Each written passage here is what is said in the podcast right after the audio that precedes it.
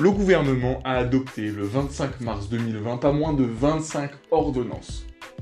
Certaines d'entre elles ont pour effet de déroger à la durée du travail telle que nous la connaissons. Congés payés, durée maximum quotidienne et hebdomadaire du travail, temps de repos minimum auquel les salariés ont le droit, telles sont notamment les incidences de ces réformes. Tel sera l'objet de ce second épisode du podcast Avocat. Je vous rappelle que vous pouvez interagir et poser vos questions à l'adresse a.vo.k.podcast.gmail.com. Maintenant, on commence avec l'épisode du jour. Bonjour, bonjour à tous et bienvenue sur ce second épisode du podcast Avocat. Je suis maître Jean-François Charouin, je suis avocat au barreau de Lyon, essentiellement en droit du travail et en droit de la sécurité sociale. On avait déjà fait il y a une semaine un premier podcast, un premier épisode sur le coronavirus et le droit du travail. Pourquoi en faire un second? Bah, Pour deux raisons. La première, euh, c'est que c'est un sujet qui est brûlant d'actualité. Et la seconde, surtout, c'est parce que le premier épisode se basait sur les règles légales, les règles légales ou réglementaires d'ailleurs, qui existaient déjà. Les mesures qui existaient, mais adaptées au coronavirus. Parce que avant même qu'il y ait le coronavirus qui arrive, on avait déjà euh, une obligation de santé et de sécurité de l'employeur qui existait. On avait déjà un droit de retrait. On avait déjà un certain nombre de mesures. L'idée, c'était simplement de voir comment les articuler avec cette nouvelle situation, avec ce nouveau risque qui est le coronavirus. Or, à moins d'être resté enfermé euh, ces derniers jours, ces dernières heures même, vous n'avez pas pu passer à côté des nombreuses réformes euh, par la loi, par le gouvernement, en vue de... Alors, bah, avec un double objectif, notamment euh, celui d'endiguer le coronavirus avec un point de vue médical en limitant... Enfin, en restreignant les libertés de déplacement, donc en procédant par un confinement de plus en plus fort, mais également d'un point de vue économique, avec une volonté d'éviter que ça soit trop la catastrophe, éviter que les entreprises ne se cassent trop la figure pendant la période de confinement, euh, et ensuite qu'elles puissent se relancer derrière, une fois que cette situation se sera un petit peu calmée. Et c'est dans cette logique, en tout cas cette logique affichée, que euh, la loi que le Parlement a votée le 23 mars 2020, ce qu'on appelle une loi d'habilitation. Alors, qu'est-ce qu'une loi d'habilitation? C'est une loi où le Parlement va tout simplement ouvrir la possibilité au gouvernement de venir légiférer sur son propre terrain. On sait que le Parlement a ses compétences, il peut prendre des lois sur des domaines particuliers, réservés. Le gouvernement, il a ses compétences, son domaine réservé, mais le Parlement peut, dans certains cas, permettre au gouvernement de venir faire son travail à sa place. Entre guillemets, c'est un petit peu ça. Comment ça, comment ça se passe? On a une première loi, donc une loi d'habilitation. Le gouvernement va, entre guillemets, ouvrir la porte euh, en mettant des limites. Le gouvernement va pouvoir prendre, par exemple, euh, dans tel domaine, tel type de loi, avec la limite qu'il ne pourra pas euh, demander plus que ça ou faire plus que ça.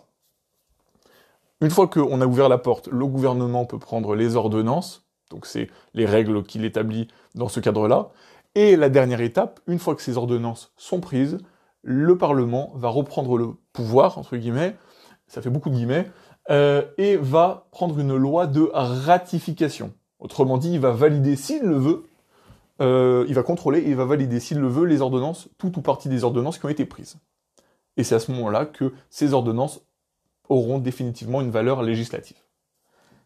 Alors, c'est dans ce contexte, c'est dans ce cadre qui a été, ce cadre qui a été choisi de faire une loi d'habilitation, de déléguer au gouvernement la possibilité de modifier pas mal de choses, et il y a trois ordonnances, notamment, sur les 25, trois ordonnances qui viennent intéresser directement le salarié, le droit du travail.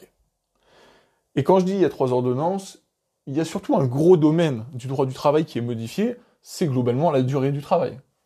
Euh, les congés payés, des RTT, euh, les congés, les, différents jours de repos euh, dont peuvent bénéficier les salariés, la durée quotidienne et hebdomadaire du travail, et les temps de repos.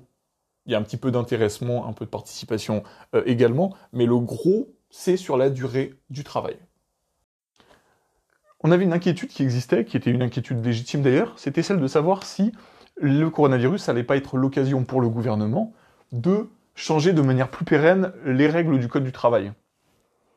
Et c'est d'ailleurs une inquiétude qui était tout à fait euh, normale, puisque on, a quand même, on est quand même sur des modifications de la durée du travail, et la durée du travail, c'est un élément politique qui fait débat depuis plusieurs années. Donc est-ce que c'était pas l'occasion qui faisait le larron? Voilà, en d'autres termes. Là-dessus, en tout cas pour ce qui concerne les ordonnances et, et, les ordonnances sur la durée du travail, on a cette barrière de sécurité puisque chaque article commence par la formule à condition que l'intérêt de l'entreprise le justifie, eu égard aux difficultés économiques liées à la propagation du Covid-19. Donc ça veut dire que aujourd'hui, les dérogations que peut prendre l'employeur, et auxquelles je vais dont je vais parler après, ces dérogations, elles ne seront, elles devront être justifiées en permanence par d'une part des difficultés économiques et d'autre part parce que ces difficultés économiques résultent de la propagation du Covid-19. Donc elles ont une durée limitée dans le temps. Quoi qu'il arrive, elles ont une durée limitée dans le temps. Par contre, il y a une autre, chose, c'est que ce n'est pas parce que la propagation du coronavirus va, par exemple, j'ai une bêtise, va s'arrêter en juin ou juillet 2020, que les difficultés économiques liées à la propagation du coronavirus vont, elles, s'arrêter en même temps. Ça dépendra déjà beaucoup des entreprises, beaucoup des secteurs d'activité, beaucoup des capacités des entreprises aussi euh, de se remettre sur pied. Mais en tout cas, les difficultés économiques, elles, peuvent durer plus ou moins longtemps. On a une deuxième barrière de sécurité concernant la dérogation à la durée du travail et aux durées maximales du travail et au repos, c'est que ces dérogations, elles ne pourront plus être applicables après le 31 décembre 2020. Donc quoi qu'il arrive, y compris pour les entreprises, et à ce stade, hein, ça peut changer, ça a le temps de changer derrière, mais à ce stade, y compris si les situations sont encore en grande difficulté en raison du coronavirus, elles ne pourront plus utiliser les dérogations que prévoient ces ordonnances après le 31 décembre 2020. Alors ces dérogations à la durée du travail, quelles sont-elles? S'agissant des congés payés, d'ailleurs la plus médiatisée de ces réformes, c'était la possibilité dérogatoire de l'employeur d'imposer ou de modifier la date de prise de congé payé, du départ en congé payé, en ne respectant qu'un délai de prévenance, autrement dit d'information, d'un jour franc, c'est-à-dire à rien. Il faut bien comprendre que le principe, et quand je dis le principe, c'est pas le droit antérieur, hein, c'est aujourd'hui encore le principe qui s'applique, puisque comme on disait juste avant, pour avoir ces dérogations, il faut justifier des difficultés économiques et que ces difficultés économiques sont liées à la propagation du coronavirus. Le principe, c'est que l'employeur y fixe, en respectant un certain nombre de règles, et notamment accord collectif, si accord collectif il y a, il doit fixer la période et l'ordre des départs en congé payé. Une fois qu'il connaît et qu'il a fixé cet ordre de départ, il doit informer chacun des salariés de la date de son propre départ en congé payé, dans un délai minimum d'un mois avant cette date. Là encore, sauf accord collectif. Donc on a un délai minimum d'un mois pour informer le salarié.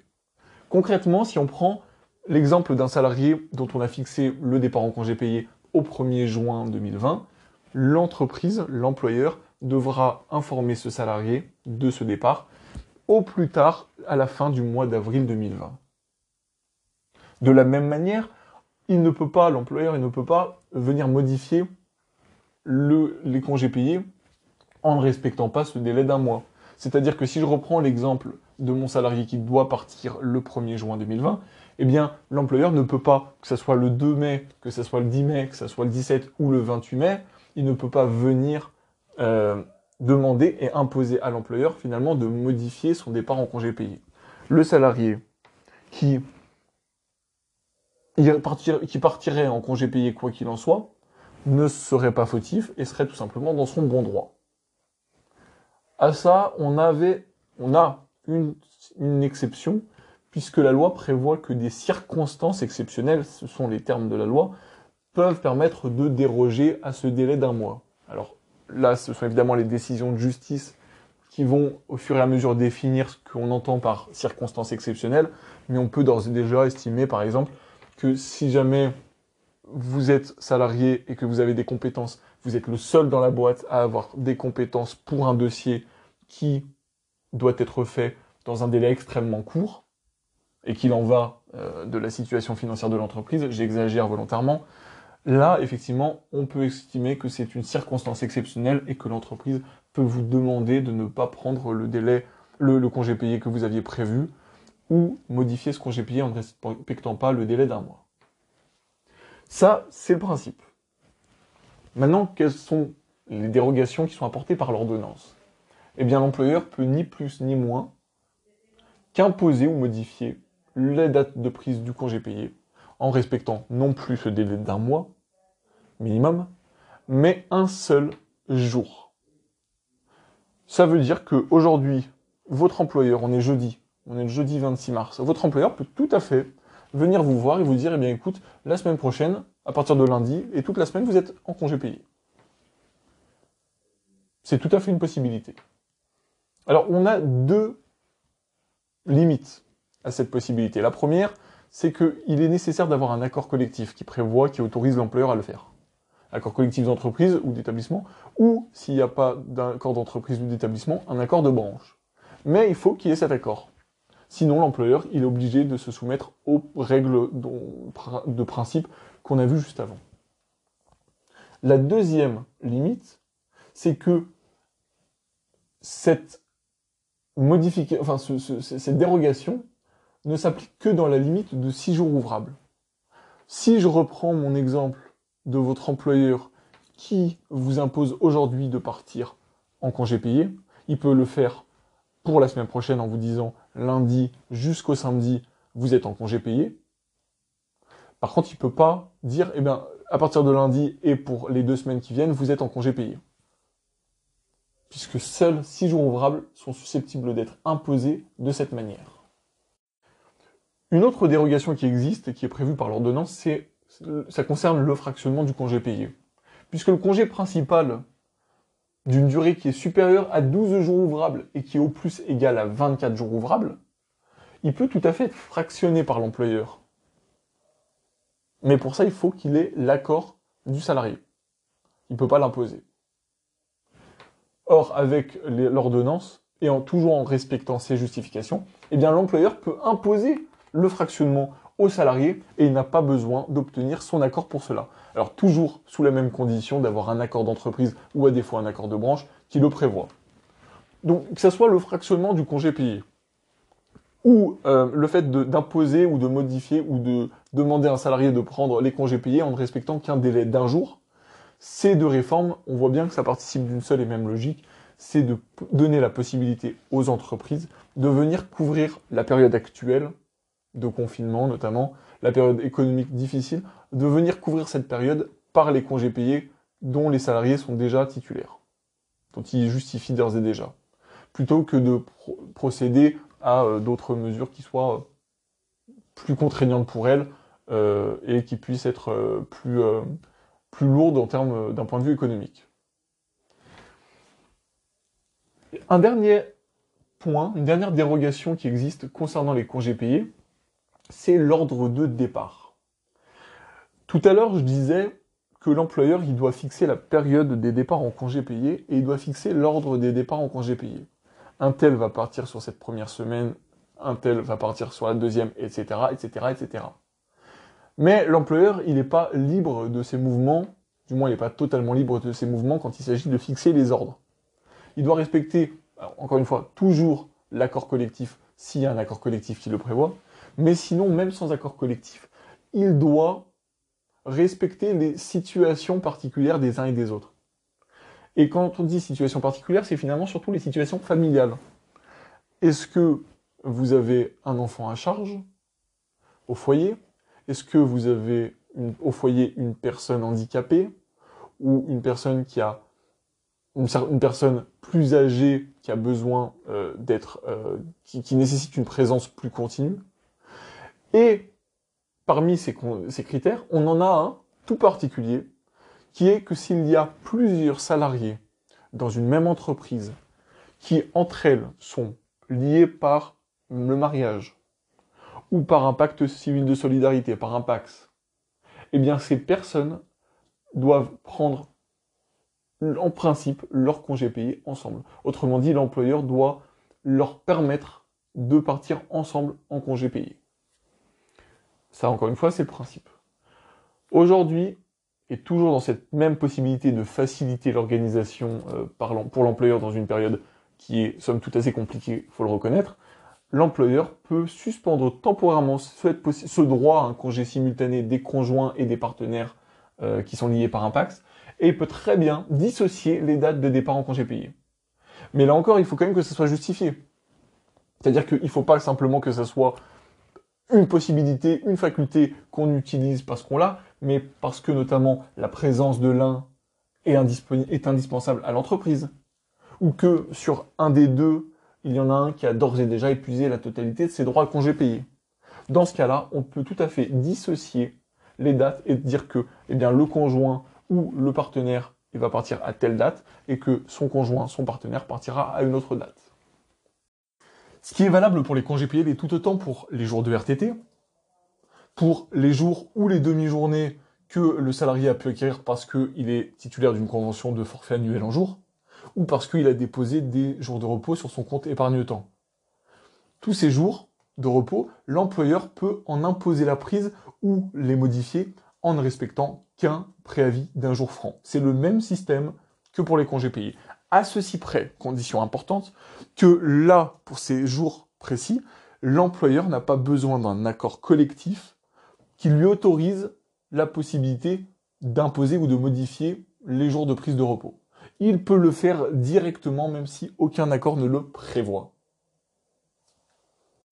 Bien entendu, encore une fois, comme on le rappelait tout à l'heure, c'est toujours une possibilité qui doit être justifiée par l'intérêt de l'entreprise, lequel s'apprécie par rapport aux difficultés économiques de cette entreprise, lesquelles doivent elles-mêmes découler de la propagation du coronavirus. Le deuxième grand aspect de la réforme par ordonnance sur la durée du travail concerne la durée maximale. Alors la durée maximale sur la semaine, sur une journée, euh, et également les temps de repos auxquels les salariés peuvent avoir le droit. La durée légale de 35 heures, elle, elle reste inchangée. Ça avait été un débat, ça avait été une question qui s'était posée, mais la durée légale de 35 heures, elle, elle reste la même. Vous faites vos 35 heures, la première heure, la première minute au-delà de la 35e heure va donner lieu au régime des heures supplémentaires et notamment à la majoration euh, selon euh, les règles qui sont applicables à votre entreprise. Par contre, la durée maximale quotidienne, hebdomadaire et les temps de repos, eux, vont être affectés par les ordonnances. Et quand je dis elles vont être euh, modifiées, en réalité, ça ne concerne que quelques entreprises. Donc si vous êtes salarié d'une entreprise qui appartient à ce qu'on appelle un secteur jugé essentiel à la continuité de la vie économique et à la sûreté de la nation, vous serez susceptible d'être impacté par ces ordonnances. Si vous êtes une entreprise qui relève d'un autre secteur, Là, on reste au régime de principe, au régime qui s'appliquait jusqu'à présent. Alors, entreprise des secteurs jugés essentiels à la continuité de la vie économique et à la sûreté de la nation, qu'est-ce que c'est? On va avoir un décret qui va venir le dire, ou plusieurs décrets qui vont venir préciser ce qu'on entend par ces entreprises. Mais d'ores et déjà, on peut très bien admettre, surtout avec ce qu'on voit aujourd'hui aux actualités, avec toutes les problématiques qu'on a, on voit très bien que y a, on peut déjà y mettre toutes les entreprises euh, agroalimentaires, également toutes les entreprises de transport. Tout ça va être précisé par décret qui devrait euh, arriver prochainement.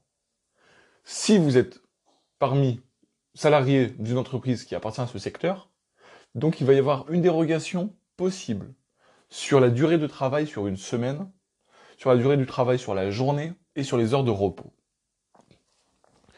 En France, il est interdit de faire travailler plus de 10 heures par jour un salarié. C'est le principe il est interdit de faire travailler plus de 10 heures par jour. Il y a des exceptions, quelques aménagements. Par exemple, un des principaux, c'est pour les salariés, les travailleurs de nuit, on ne peut pas les faire travailler plus de 8 heures. En France, on ne peut pas faire non plus travailler un salarié plus de 48 heures sur la semaine. Et sur une période de 7 jours, en réalité. Et on ne peut pas le faire travailler non plus sur une moyenne de 44 heures sur la semaine pris sur une période de 12 semaines consécutives. Donc si on peut le faire sur 48 heures, jusqu'à 48 heures sur une semaine donnée, il ne faut pas que mi bout à bout, 12 semaines dépassent une moyenne de 44 heures. L'idée derrière, c'est en permanence d'assurer et de sauvegarder la santé et la sécurité. On est sur des durées du travail, donc on est pleinement en lien avec la santé et la sécurité. À ces règles, on a toujours deux types de dérogations qui sont possibles. Une dérogation par accord collectif et une dérogation par l'inspection du travail.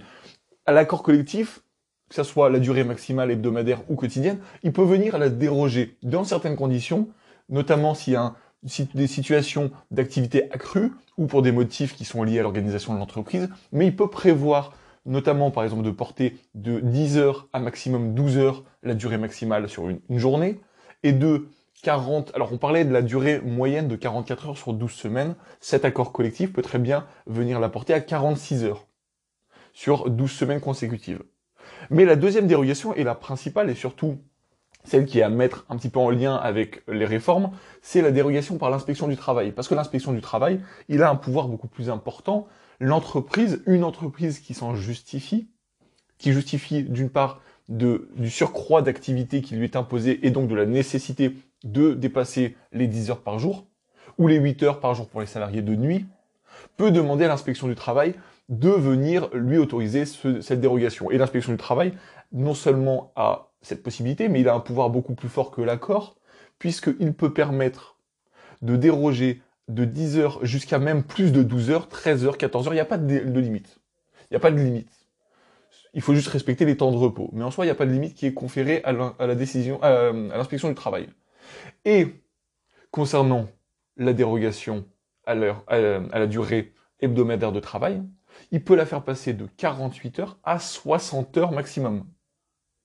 Ça reste un maximum, mais on arrive sur les 60 heures. Pourquoi est-ce que je dis que c'était à mettre en perspective avec les ordonnances? C'est parce qu'aujourd'hui, dans les secteurs d'activité dont, dont je parlais tout à l'heure, on a cette possibilité de déroger pour l'entreprise à ces durées de travail. Donc, pour la journée ou pour la semaine, sans avoir aucune autorisation, ni par accord collectif, ni par l'inspection du travail. Et cette autorisation, elle porte, alors elle est limitée à 12 heures maximum par jour.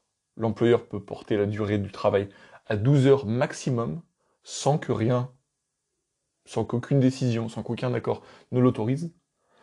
Et il peut surtout atteindre ce qui était prévu pour l'inspection du travail sur autorisation. Il peut permettre de, enfin, il peut imposer de travailler de 48 heures à 60 heures par semaine sur chacune des semaines. Sans aucune autorisation par accord collectif, sans aucune autorisation par inspection du travail. Et quant à la durée hebdomadaire sur la période de 12 semaines dont je parlais, de 44 heures, là, l'employeur peut également, d'initiative, sans que rien ne le lui autorise préalablement, il peut la faire porter de 44 heures à 48 heures. Donc d'une part, on permet une dérogation qui est beaucoup plus importante à la durée hebdomadaire et à la durée quotidienne du travail, mais en plus, on enlève tous les, tous les contre-pouvoirs, on va dire, tous les moyens de contrôle et de garantie euh, qui existent euh, traditionnellement, surtout l'inspection du travail, et l'employeur va pouvoir, sur la période d'application de ces ordonnances, va pouvoir de lui-même imposer cette durée du travail aux salariés. Enfin, en ce qui concerne le repos du salarié, c'est surtout le repos quotidien qui nous intéresse, qui est modifié, puisque par principe, un salarié, il doit pouvoir bénéficier d'un repos d'au moins 11 heures consécutives. 11 heures consécutives entre deux périodes de travail.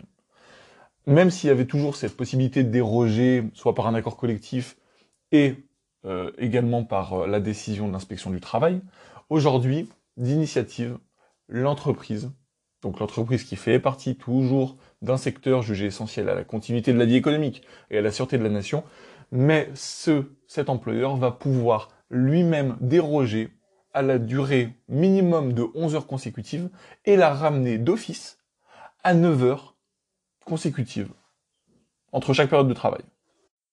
C'est donc mis bout à bout une atteinte relativement importante qui est faite à la durée du travail des salariés de ces secteurs d'activité. Et à terme, puisqu'on disait que la durée du travail est en lien avec, c'est la santé et la sécurité des salariés qui en prend un coup.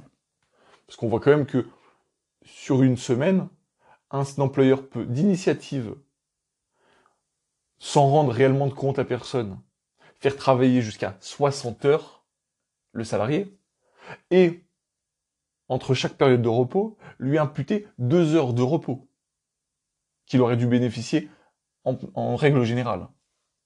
Donc certes, c'est une situation qui est censée être temporaire, puisqu'elle est censée cesser, en tout cas aujourd'hui, et fait au plus tard au 31 décembre 2020, mais on voit que c'est quand même une année, ou quasiment une année entière, pour beaucoup de salariés, où il va y avoir une atteinte relativement importante à leur temps de travail et à leur temps de repos, et donc à terme à leur santé et à leur sécurité.